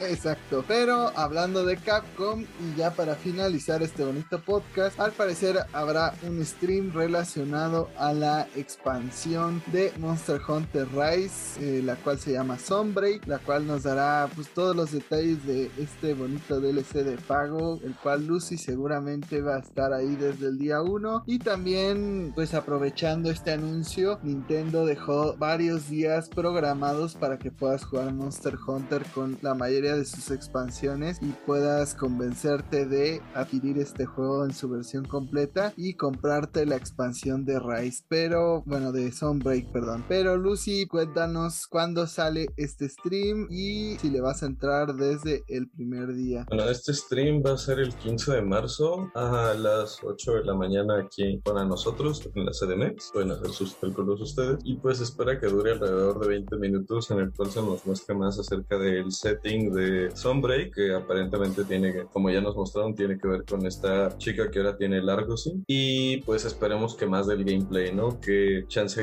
pues, hemos visto a lo largo de los años que han empezado a integrar cosas experimentales de los Frontier. Que para el que no sepa, Monster Hunter Frontier era la versión MMORPG de Monster Hunter exclusiva para ciertos países de Asia. Y pues al ser un MMORPG escaló de una forma muy distinta. Tenía distintos power spikes con cada expansión y cada vez introducían cosas más locas. Pero hemos visto la transición de algunos monstruos, ¿no? Entonces podríamos ver alguna nueva implementación. Yo sueño con que implementen el Magnet Spike en la franquicia principal, pero pues eso es un arma que solo ve en mis sueños. ¿Ustedes qué esperan de esto? ¿Están emocionados? ¿Quieren probar Monster Hunter? ¿Les intimida como a Jaime? Pues después del excelente trabajo que hicieron con Iceborne en Monster Hunter World, yo creo que Capcom va a seguir con su buena racha con Sunbreak. Yo creo que van a venir un montón de monstruos y de armaduras y pues nuevas áreas para investigar y nuevos ítems y espero algo bonito para tu palamute porque los palamutes son la ley y yo quiero uno. Capcom, como ya dije, viene enrachado haciendo cosas muy chingonas y muy bien y no, no veo cómo pueden echar a perder Sunbreak, ¿no? Lo que la gente quiere son más monstruos y más monstruos es lo que son lo que van a obtener y pues ante eso lo único que puedo desear es que se saquen unos con mecánicas interesantes y divertidas y que los fans de Monster Hunter como Lucy acaben adorando el juego. Yo iba a decir a ver si alguien me llevaba de mochila, pero después de que me explicaron en qué consiste que alguien te lleve de mochila en un juego, ya no quiero, ya no voy a treparme a Eva ni a nadie, entonces...